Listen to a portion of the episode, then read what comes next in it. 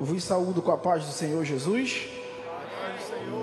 Glória a Deus. Queridos, que, que unção maravilhosa é esta que permeia este ambiente de culto, de estudo bíblico. A presença de Deus é real neste lugar. Nós podemos senti-la. Podemos sentir Deus se mover no meio de seu povo. E nesse clima de adoração, é, eu convido aos irmãos, primeiramente, a abrirem suas Bíblias no livro de Hebreus. E nós estudaremos hoje Hebreus, capítulo 7. Para quem está também com a revista, é a lição de número 5. Estudaremos Hebreus, capítulo 7. E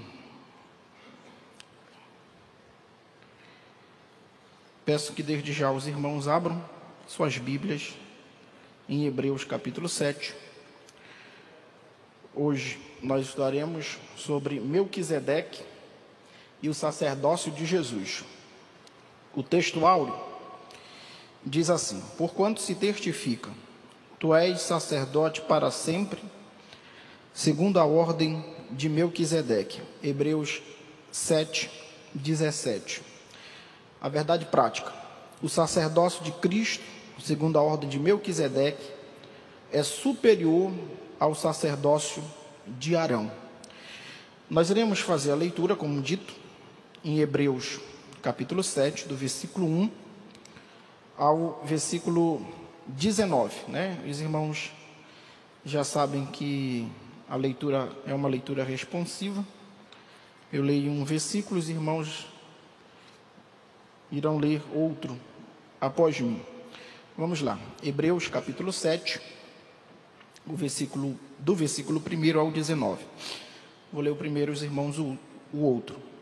Porquanto é porque este Melquisedeque, rei de Salém, sacerdote do Deus Altíssimo, foi ao encontro de Abraão quando este voltava da matança dos reis e o abençoou qual também Abraão separou o dízimo de tudo. Primeiramente se interpreta rei de justiça, depois também é rei de Salém, ou seja, rei de paz. Sem pai, sem mãe, sem genealogia, ele não teve princípio de dias, nem fim de existência, mas foi feito semelhante ao Filho de Deus, permanece sacerdote para sempre.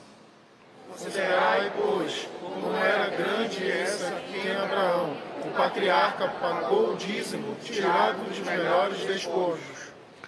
Ora, os que dentre os filhos de Levi recebem um sacerdócio têm ordem, de acordo com a lei, de recolher os dízimos do povo, ou seja, dos seus irmãos, embora estes sejam descendentes de Abraão. Entretanto, aquele cuja genealogia não se inclui entre eles, recebeu o dízimo de Abraão e abençoou o que tinha as promessas. Evidentemente, não há dúvida de que o inferior é abençoado pelo superior. Aliás, aqui são homens mortais, os que recebem dízimos, porém ali, aquele de quem testifica que vive. E por assim dizer, também Levi, que recebe dízimos, pagou-os na pessoa de Abraão. Porque aquele ainda não tinha sido gerado por seu pai, quando Melquisedeque saiu ao encontro deste. Portanto, se a perfeição fosse possível por meio do sacerdócio levítico, pois foi ele com, pois foi com base nele que o povo recebeu a lei, que necessidade haveria ainda de que se levantasse outro sacerdote segundo a ordem de Melquisedeque, e não segundo a ordem de Arão. Pois, quando se muda o sacerdócio, necessariamente há também mudança de lei. Porque aquele de quem são ditas estas coisas pertence à tribo da qual ninguém prestou serviço diante do altar. É evidente que o nosso Senhor procedeu de Judá, tribo a qual Moisés nunca abriu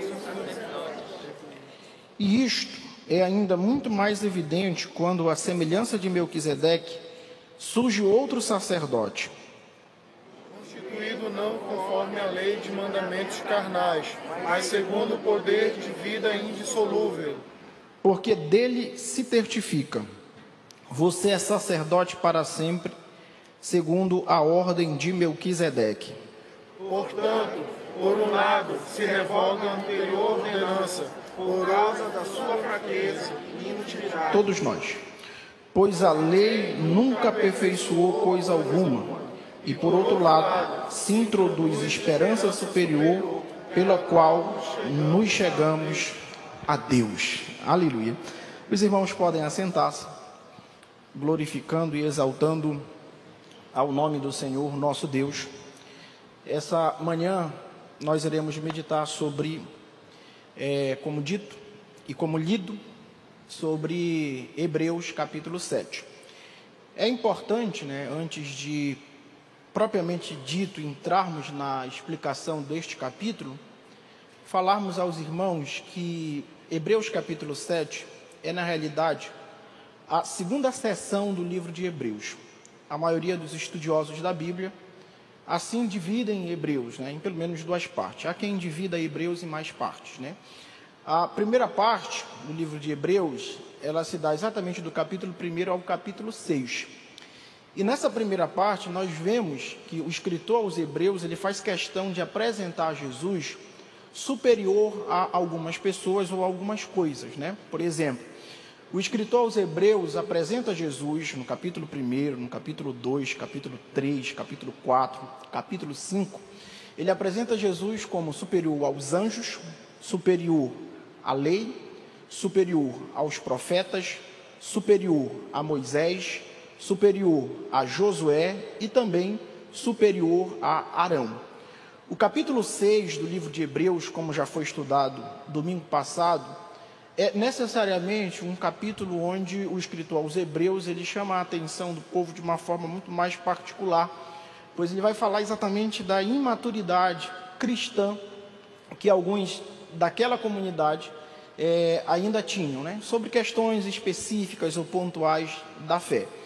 E no capítulo de número 7, ele inicia exatamente falando sobre é, essa tipologia, mostrando que Cristo ele era um sacerdote conforme a ordem de Melquisedeque, ou ele é, melhor dizendo, um sacerdote conforme a ordem de Melquisedeque. E o capítulo de número 7, ele foi assim definido, né, pelo comentarista da nossa lição, por três tópicos, né?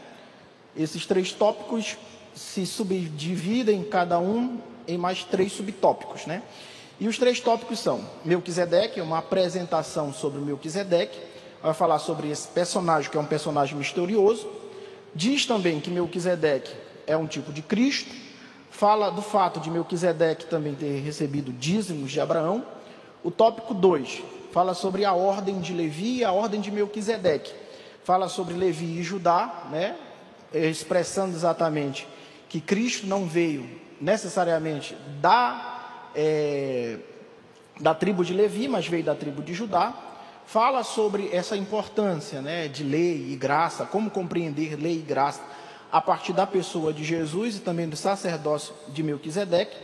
Fala sobre a mortalidade versus a imortalidade, ou seja, vai falar sobre a mortalidade dos sacerdotes, segundo a ordem de Arão, e também da imortalidade de Jesus, que é segundo a ordem de Melquisedeque. Né? E o capítulo, o tópico 3, fala sobre o sacerdócio perfeito, sacerdote perfeito e eterno. Fala sobre o sacerdote eterno, mais sublime que os céus, perfeito para sempre. São essas as divisões que o comentarista faz de Hebreus 7, comentarista da nossa lição. E nós iremos nos guiar né, por essas divisões para que assim nós possamos é, melhor situar o estudo da palavra de Deus. Né? Como é dito, nós estudamos a Bíblia e as nossas lições de EBD, né, ou nossas revistas de EBD, são apenas um manual, um guia, né, para facilitar o estudo bíblico. E isso é muito importante ser dito, que nós não trabalhamos necessariamente teologia sistemática temas de teologia sistemática. Nós estudamos necessariamente a Bíblia. E a nossa escola bíblica dominical é exatamente uma forma de teologia bíblica, onde nós temos essa oportunidade de aprender o texto sagrado, né? estudando o texto sagrado. E hoje nós vamos aprender sobre tudo isto que nós falamos. É, a respeito de Melquisedeque, é importante que se diga que Melquisedeque ele é um personagem é, misterioso em todas as escrituras. Quando você vai estudar sobre Melquisedeque, a primeira dificuldade que você vai ter é que esse personagem não tem muita referência bíblica sobre ele, né? Existem apenas duas referências bíblicas no Antigo Testamento. Uma é em Gênesis 14, quando Abraão ele volta vitorioso daquela guerra que ele trava contra cinco reis, se não me falha a memória, e ali Melquisedeque é apresentado pela primeira vez. E a segunda referência bíblica do Antigo Testamento se dá exatamente no Salmo de número 110, se não me falha a memória, versículo de número 4, onde Davi, ele fala necessariamente sobre o seu chamado, sobre o pacto que Deus fez com ele, e necessariamente o Salmo 110 é um salmo messiânico que aponta para o próprio Cristo, e ali Melquisedeque é citado. Fora essas referências do Antigo Testamento, nós teremos algumas outras referências do Novo Testamento que se dará exatamente somente pelo escritor da carta aos Hebreus, né? pelo apóstolo Paulo, que nós acreditamos que tenha sido o apóstolo Paulo quem escreveu essa carta. A maioria dos estudiosos acredita. Mas há quem queira agradar a todos que diz escritor aos Hebreus, né? Mas somente o escritor aos Hebreus, ele fala no Novo Testamento, ele cita, ele referencia Melquisedeque. Primeiro, se não me falha a memória, no capítulo de número 5, segunda no capítulo de número 6 e no capítulo de número 7, ele vai falar exatamente sobre esse personagem, mas ele vai trabalhar Melquisedeque exatamente como um tipo de Cristo. É importante que se diga que antes do escritor aos Hebreus, a teologia judaica já tratava sobre Melquisedeque. E alguns acreditavam que Melquisedeque ele era um personagem místico. Por exemplo, a teologia judaica, que é chamada de teologia tardia, se não me falha a memória, nomenclaturada como a Kabbalah, é, acredita alguns teólogos dessa teologia mais mística judaica que Melquisedeque ele era exatamente um dos filhos de Noé, se não me falha a memória, Sem, que apareceu a Abraão para dar a ele a primeira instituição dos pães da preposição, né? E dar a ele também o vinho. Isso tudo é simbólico. A teologia mais antiga ou tardia judaica, é, alguns teólogos dizem, afirmam que Melquisedeque seria Sem. Outros, também da mesma teologia, mas com um ponto de vista diferente, dizem que Melquisedeque ele não era um personagem, não foi um personagem humano, mas ele era exatamente uma materialização do próprio anjo Miguel, do arcanjo Miguel. Alguns teólogos judaicos mais antigos, da teologia judaica tardia, tratará Melquisedeque como o arcanjo Miguel. E tem outros, por exemplo, teólogos ou da teologia judaica mais filosófica, como por exemplo um teólogo que viveu no século I depois de Cristo chamado Filo, que era um teólogo rabínico, diz que Melquisedeque ele era uma espécie de prefiguração do verbo de Deus. Filo afirma que Melquisedeque era exatamente o verbo de Deus. Isso ele já fala na teologia judaica. Filo era uma espécie de filósofo, de teólogo também da teologia judaica, que tentou casar a teologia, ou a filosofia, perdão, grega com a teologia judaica. E ele compreendeu Melquisedeque exatamente como uma personificação do verbo, uma aparição do verbo de Deus. Somente o escritor aos Hebreus irá ser bastante taxativo concernente ah, quem foi Melquisedeque? Ele taxa, ele mostra para nós de forma bem objetiva que Melquisedeque é um tipo de Cristo. É dessa forma que o escritor aos Hebreus apresenta para nós Melquisedeque, como um tipo de Cristo. Né?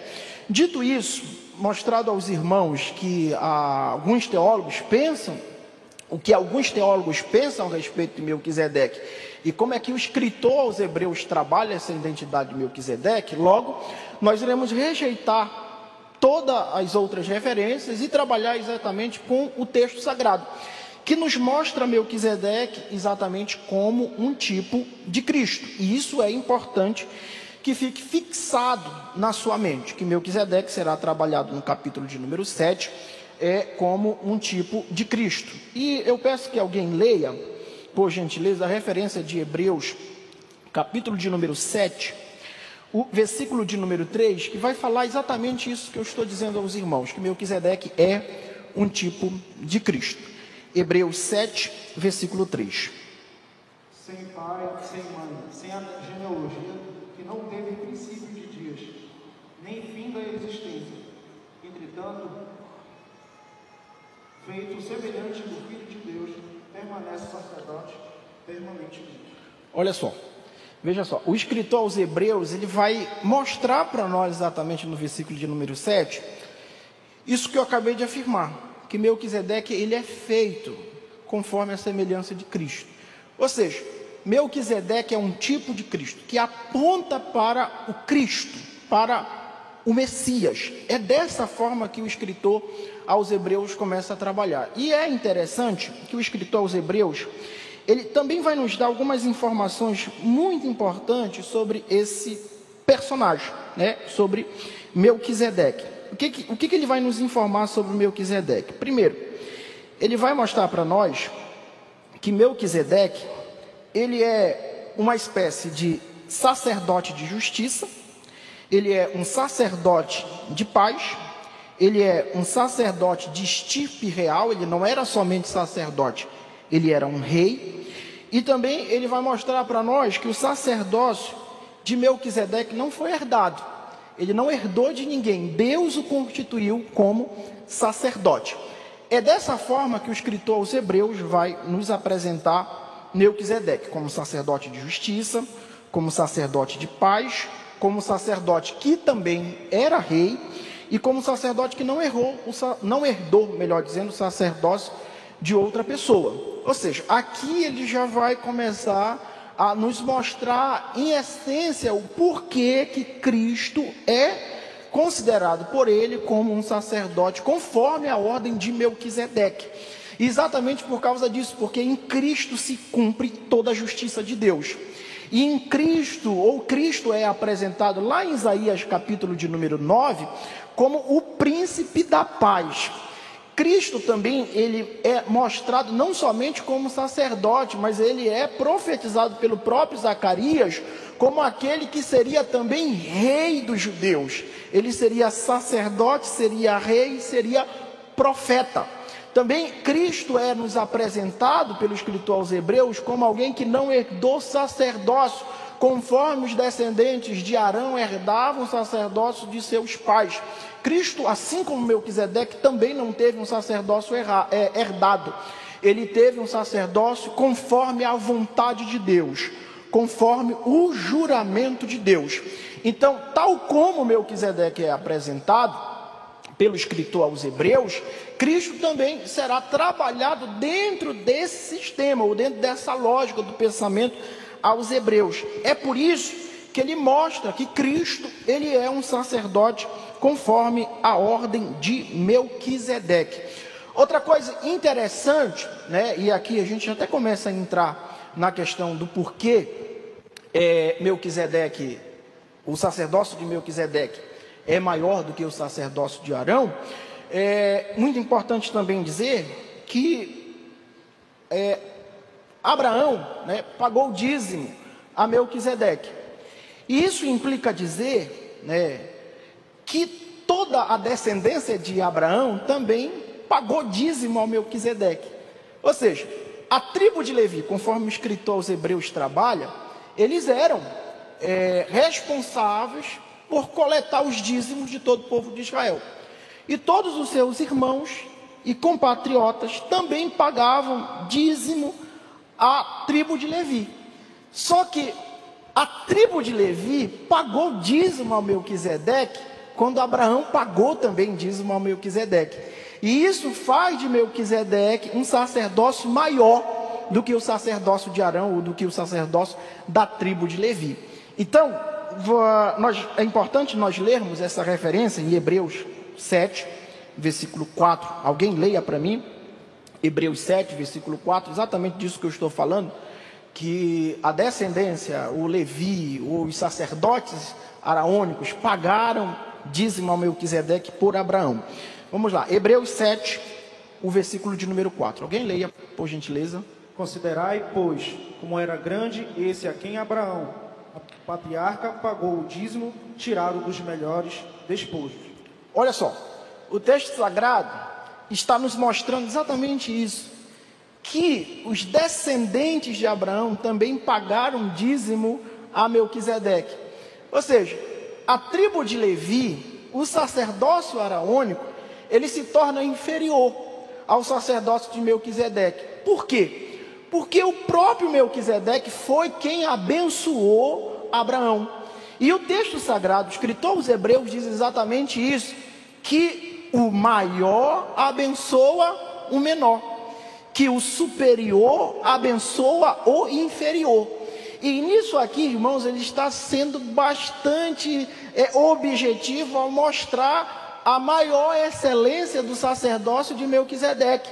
Ele mostra para nós que Melquisedeque abençoou Abraão em nome do Deus Altíssimo e, consequentemente, toda a descendência de Abraão foi abençoado por Melquisedeque. E o escritor aos Hebreus vai trabalhar exatamente isso, que Melquisedeque, em condição de abençoador, é maior do que Abraão em relação a essa questão de ser em condição de abençoador. E é por isso que ele vai mostrar para nós exatamente isso: que o sacerdócio levítico, repetindo só para ficar fixado na sua mente, que o sacerdócio levítico é inferior ao sacerdócio de Melquisedeque.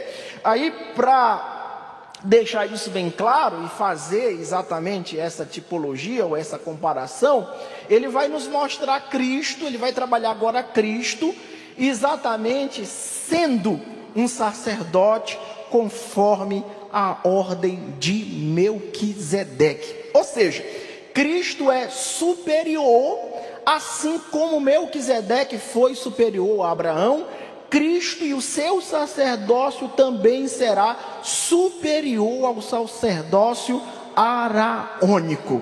É exatamente dentro dessa lógica que o escritor aos Hebreus irá mostrar para nós o do porquê é, o sacerdócio de Melquisedeque é maior do que o sacerdócio araônico. Outra coisa interessante é que o escritor aos Hebreus, ele apresenta para nós essa informação de que Cristo não é um sacerdote conforme a ordem levítica, né, ou conforme a ordem de Arão, mas conforme a ordem de Melquisedeque, isso aqui é um ponto um tanto que problemático, né, por assim dizer. É problemático para quem quer fazer problema, né, mas para nós é bem simples de se compreender. Né. Qual é o problema para quem gosta de criar certos tipos de problema teológico? Né? O problema é o seguinte: que pela tradição judaica não se concebia a ideia de outra tribo ter um sacerdócio.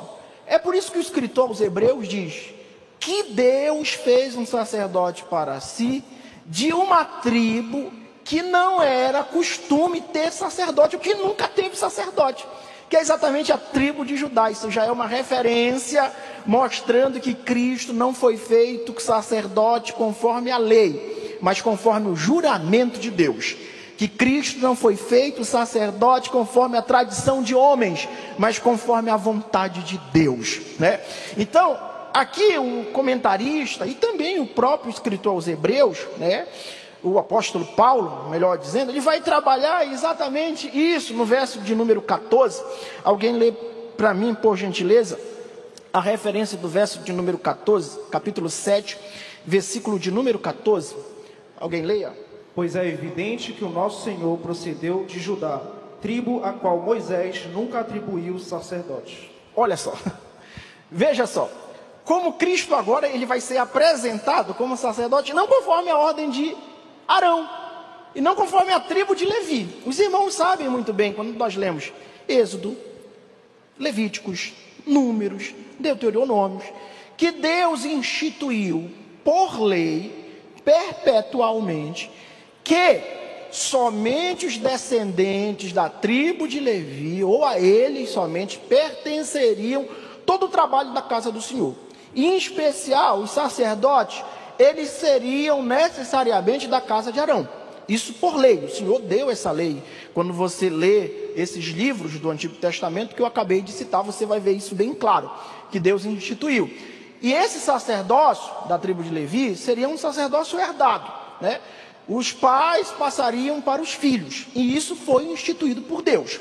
E agora o escritor aos Hebreus, primeiro ele nos apresenta Melquisedeque, ele informa para nós quem é Melquisedeque, a importância desse personagem bíblico, e agora ele vai dizer que Cristo é exatamente um sacerdote conforme a ordem de Melquisedeque, isso aqui cala qualquer outra contra-argumentação, porque era sabido por todos os judeus que Melquisedeque era um sacerdote conforme a vontade de Deus, é por isso primeiro ele apresenta Melquisedeque, para depois mostrar toda a lógica de sua argumentação ou da sua introdução, onde ele diz que Cristo, assim como Melquisedeque, também foi escolhido por Deus de uma tribo que não era comum surgir sacerdote, que era exatamente a tribo de Judá.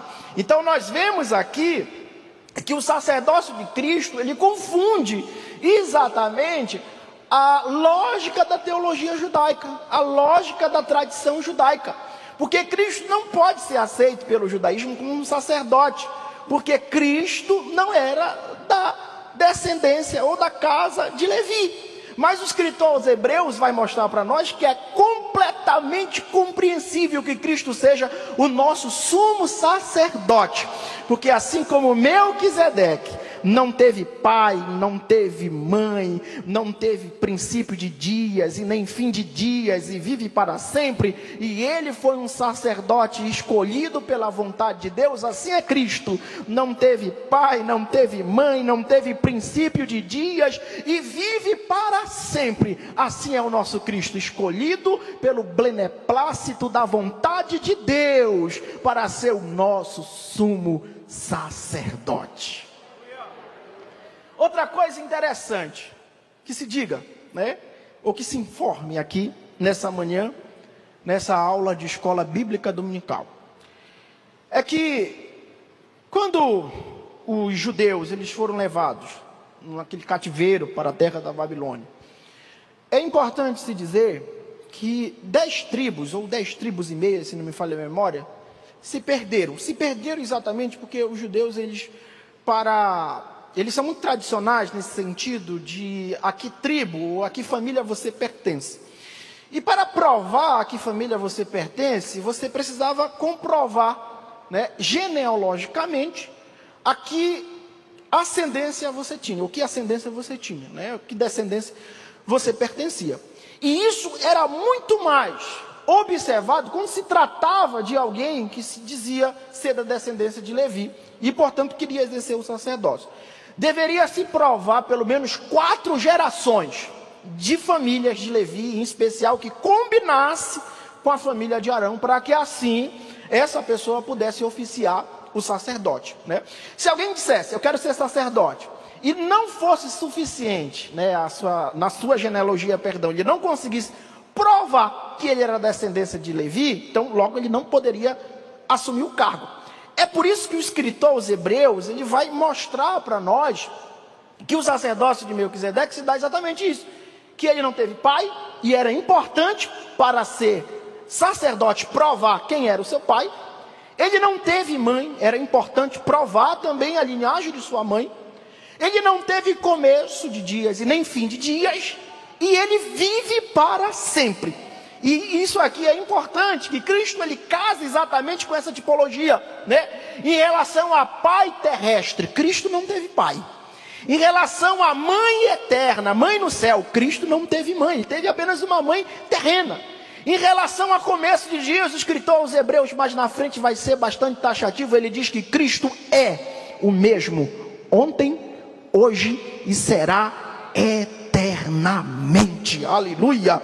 Então veja só que o escritor, os hebreus, ele vai trabalhar exatamente essa cultura ou essa tradição para que alguém pudesse se tornar sacerdote. E ele vai mostrar que assim como eles aceitavam a verdade de que Melquisedeque foi um sacerdote, sem ter pai, sem ter mãe, sem ter princípio de dias, sem ter fim de dias e vive para sempre, eles também deveriam aceitar logicamente o, o argumento do escritor aos Hebreus, que Cristo também não teve pai, não teve mãe, não teve começo de dias e não teve fim de dias e vive para sempre. Portanto, é o nosso sumo sacerdote, aleluia, maior do que o sacerdócio de Levi. E isso aqui, irmãos, fique fixado na mente dos irmãos. Que Cristo foi escolhido por Deus para ser sacerdote, conforme a ordem de Melquisedeque. Uma coisa, né, que é importante que seja dita aqui: Levi e Judá, né, no segundo tópico, primeiro subtópico, o texto que nós já lemos, Levi e Judá o Senhor escolheu é, da tribo de Judá um sacerdote superior. É importante que se diga que os hebreus, eles concordavam. Né? Eu já, já disse isso, mas é importante que fale, que eu fale novamente. Que os hebreus, eles entendiam, eles entendiam que existiam dois tipos de sacerdócio. O primeiro sacerdócio era o sacerdócio conforme a lei. Isso que eu já falei aqui, né? Conforme toda essa tradição de lei, toda essa tradição judaica. Era o sacerdócio conforme a lei. E o segundo tipo de sacerdote era o sacerdote conforme um juramento. O juramento do Senhor. Que isso aqui ia além das pautas da lei que o Senhor deu no deserto, que o Senhor deu no Sinai. Era um sacerdote conforme o juramento do Senhor. E é interessante que o escritor, os hebreus, ele utiliza exatamente de um discurso de autoridade do Salmo de número 107 para dizer: pois é, Cristo não é um sacerdote conforme a lei, mas ele é um sacerdote conforme o juramento. Porque no Salmo de número 110, versículo 4, o Senhor disse: Eu te escolhi para ser sumo sacerdote, conforme a ordem de Melquisedeque. Eu jurei, tu serás o meu sacerdote para sempre. Aleluia. Então, o escritor aos Hebreus apresenta Cristo aqui, isso é totalmente aceitável na argumentação de que ele não é um sacerdote procedente da lei, procedente de, La, de Levi, mas ele é um sacerdote procedente do juramento eterno do Senhor, e isso é irrevogável. O, julga, o juramento do Senhor é decreto, é decreto, e o escritor aos Hebreus pega exatamente essa soberana vontade de Deus, esse decreto de Deus, e diz: Olha, ele pode até não ser sacerdote conforme a lei, conforme a tribo de Levi, mas ele é sacerdote por juramento, por decreto, ele é sacerdote por juramento do Senhor. Glória a Deus, isso é fantástico, irmão. Porque o escritor aos Hebreus, meus irmãos, ele vai quebrar todo questionamento em relação a isso. Né? Ele vai quebrar aí. Todo pensamento vago, pastor Felipe, ele vai quebrar, que não tem como. Era compreensível isso. E na mente dos hebreus, irmãos, na mente dos hebreus, o sumo sacerdote, ou um sacerdote por juramento, ele iria aparecer exatamente da pessoa do Messias. E é isso que o escritor dos hebreus está mostrando aqui. Que Cristo é um sacerdote conforme o juramento, conforme a lei, conforme, melhor dizendo, o decreto de Deus. Ele é o próprio Messias. E trabalhando nisso aqui, né, que eu já falei aqui aos irmãos, lei e graça, né, lei e juramento, lei e decreto do Senhor, é importante né, que nós é, possamos ler a referência de Hebreus 7, 18 e 19. Alguém leia para mim esses dois versículos, Hebreus 7, 18 e 19. Portanto, por um lado, se revoga a anterior ordenança, por causa da sua fraqueza e inutilidade, pois a lei nunca é, afeiçoou coisa alguma. E por outro lado, se introduz esperança superior, pela qual nos chegamos a Deus. Glória a Deus. Agora o aos Hebreus aqui, ele vai ele vai ser fantástico, como ele é em toda a epístola. Ele vai mostrar para nós a superioridade do sacerdócio de Cristo, no sentido de mostrar para nós que a lei é inútil em relação à questão de levar o homem a Deus. Todavia, Cristo é perfeito, porque ele cumpre exatamente todas as exigências para levar um homem a Deus. E é exatamente essa contraposição entre lei e graça que o escritor aos Hebreus, que o apóstolo Paulo vai trabalhar aqui nesses versículos. Ele vai mostrar para nós que o sacerdócio araônico, ele era inútil no sentido de que ele era imperfeito. Ele não tinha perfeição em si, porque até o sumo sacerdote da tribo de Arão, para antes, ou melhor, antes de é, levar o sacrifício em propiciação pelo pecado do povo, em expiação, melhor dizendo, pelo pecado do povo, ele tinha que oferecer um sacrifício pelos seus próprios pecados. E isso se torna inútil, porque era homem imperfeito apresentando um sacrifício diante de Deus por outros homens imperfeitos. É por isso que o escritor aos Hebreus diz que a lei, que o sacerdócio araônico era imperfeito. Porque todos os sacerdotes descendentes de Arão, antes de ir até a Deus, eles tinham que apresentar um sacrifício pelos seus próprios pecados. Aí o escritor aos Hebreus é fantástico quando ele diz que Cristo é sem mácula, que Cristo é perfeito, que Cristo é santo, aleluia. Por isso, maior do que o sacerdócio levítico, aleluia porque ele não precisou apresentar é, oferta ou sacrifício pelos seus pecados, porque ele não tinha pecado, ele não tinha mácula, ele não tinha falha, ele não tinha erro. É por isso que, nesse sentido, a lei era inútil, a lei era ineficaz, porque eram homens imperfeitos tentando justificar outros homens imperfeitos diante de Deus. Oh, aleluia! Isso alegra o meu coração. Eu fico extremamente feliz. Porque se uma coisa a lei fez por nós, foi exatamente mostrar para nós a nossa imperfeição. E isso alegra o meu coração. Por quê? Porque por obras, como já foi dito aqui, por obras ninguém é justificado. E a lei mostrou para nós exatamente as nossas incapacidades a nossa inutilidade. A lei mostrou para nós exatamente como nós somos incapazes de agradar a Deus e como somos incapazes de nos salvar a nós próprios. Mas a graça de Deus em Jesus, na pessoa perfeita de Jesus, viu, nos alcançou e apesar das nossas incapacitações, apesar das nossas inutilidades, a graça de Deus através da vida de Jesus nos justificou e expiou os nossos pecados de uma vez por toda, porque Ele é maior que os sacerdotes levítico. Isso alegra o meu coração. Cristo é sacerdote perfeito.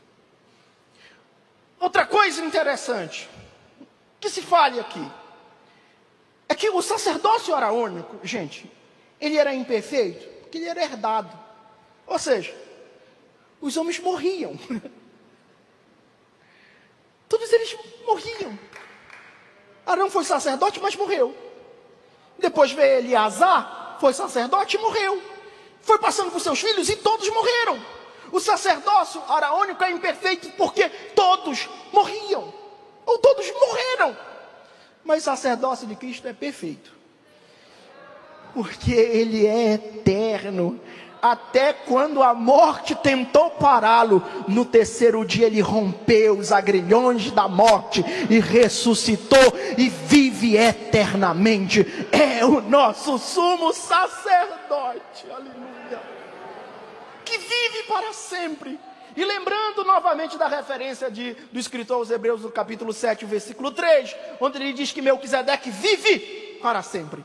É por isso que Cristo é conforme a ordem de Melquisedeque, porque Cristo vive para sempre. O seu sacerdócio não foi herdado e nenhum outro herdará o sacerdócio de Cristo. Ele é o nosso sumo sacerdote. E o que é mais interessante também é que o sumo sacerdote nos fez para si seus sacerdotes, conforme Pedro, capítulo 1 Pedro, capítulo de número 2, versículo de número 10, no qual diz: "E vós sois raça eleita, propriedade exclusiva de Deus, sacerdotes de Deus em Cristo Jesus. Oh, aleluia. O sacerdócio de Cristo é perfeito, exatamente porque a lei é inferior à graça. O sacerdote de Cristo é perfeito, porque todos os sacerdotes da descendência de Arão morriam, mas Cristo vive eternamente. Aleluia. Eu estou sentindo uma alegria muito grande em falar disso aqui. O meu coração, meus irmãos, está extremamente alegre.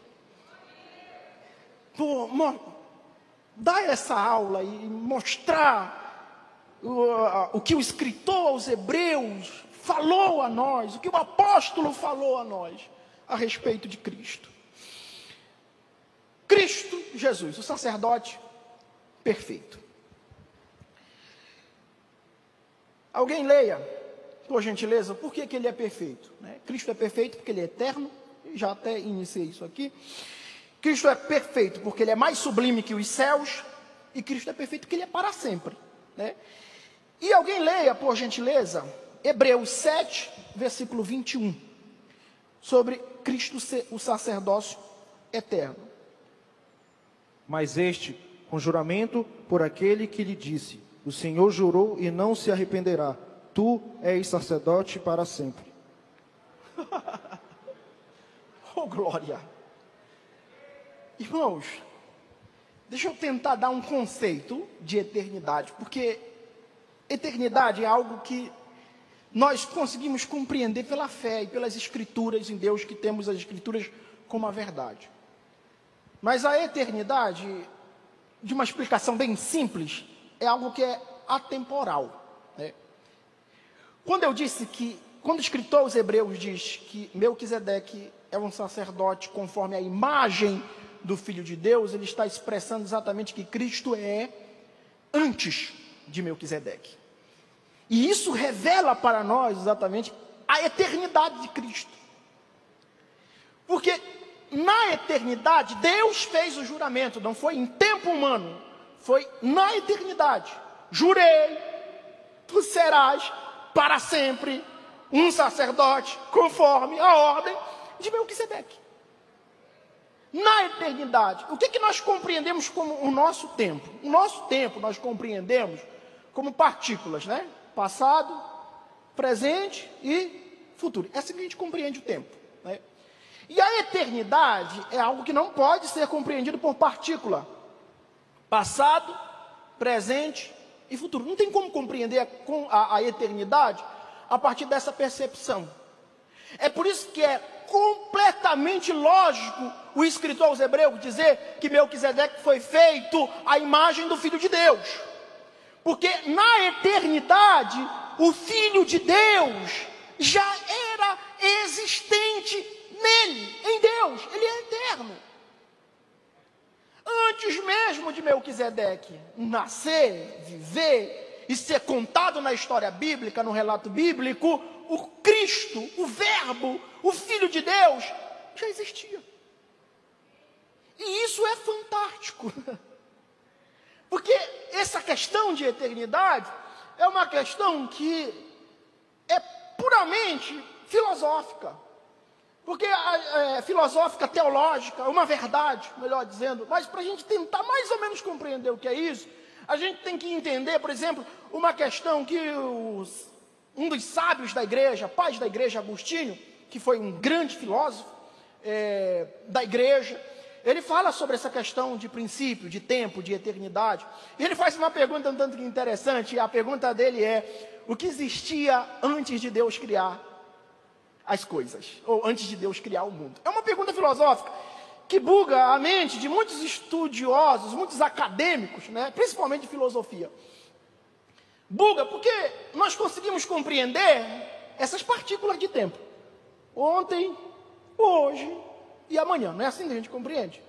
Mas o que existia antes do ontem, ou antes mesmo do tempo começar a ser contado. Na nossa concepção de tempo, nada, nada pode existir antes do princípio. Só que a nossa concepção de tempo vai até aqui. E é por isso que o princípio de eternidade não pode ser contado no ontem, no hoje e no amanhã. O princípio de eternidade pode ser contado no que é necessariamente.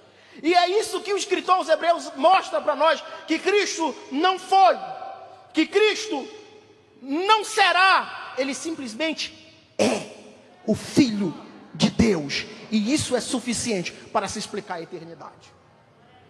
Não tem como Cristo deixar de ser o que ele é, ele simplesmente é o que é. É por isso que o, quando Deus fala é, a Moisés, né, Moisés o que é que eu farei? O que é que eu falarei ao povo? Olha, diz o seguinte: o eu sou te enviou. e eu sou o que sou.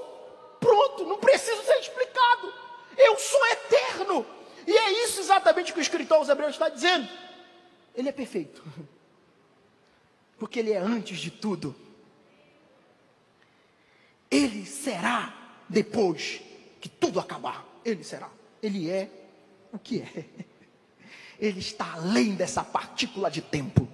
É por isso que Paulo nos apresenta a Cristo em Efésios, capítulo de número 1, como Cordeiro de Deus, que foi morto antes da fundação do mundo. Aleluia! Isso é maravilhoso, porque antes de eu cometer o primeiro pecado da minha vida, Cristo já tinha morrido por ele. Antes de Adão fruto proibido, Cristo já tinha sido entregue como propiciação pelos nossos pecados. Antes que qualquer homem pecasse, Cristo já tinha expiado o pecado da humanidade como sumo sacerdote eterno. Aleluia. Ele é perfeito, ele é eterno. E caminhando já para encerrar. Ele é mais sublime que os céus. Ele é superior aos céus. Nada nessa terra se compara a Cristo. Tudo foi feito por Ele, para Ele. São todas as coisas. Aleluia. E sabe o que é interessante?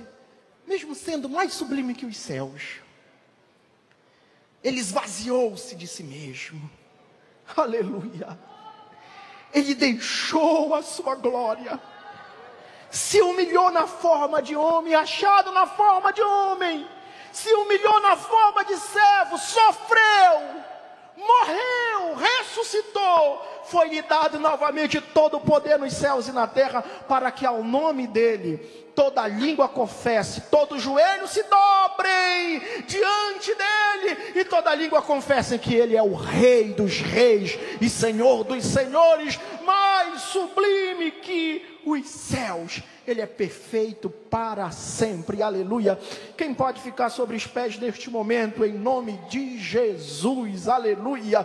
O nosso Cristo é inigualável. Quantos podem levantar as mãos aos céus e celebrar ao nome do Senhor Jesus, adorar ao nome do Senhor Jesus, maior que Melquisedeque, porque ele foi Melquisedeque, foi feito à imagem do Filho de Deus, maior do que Arão, porque Arão, aleluia, porque Arão morreu, seus filhos morreram, mas o seu sacerdócio permanece para, para, para, para, para, para, para sempre, de eternidade a eternidade. Ele é o expiador de nossos pecados, de eternidade a eternidade. Ele é a oferta perfeita por causa da nossa culpa, de eternidade a eternidade. Ele é o único elo entre nós e o Pai, de eternidade a eternidade nunca houve, jamais haverá alguém que seja o que o Filho de Deus é. Se a igreja concorda nisso, glorifica o nome do Senhor,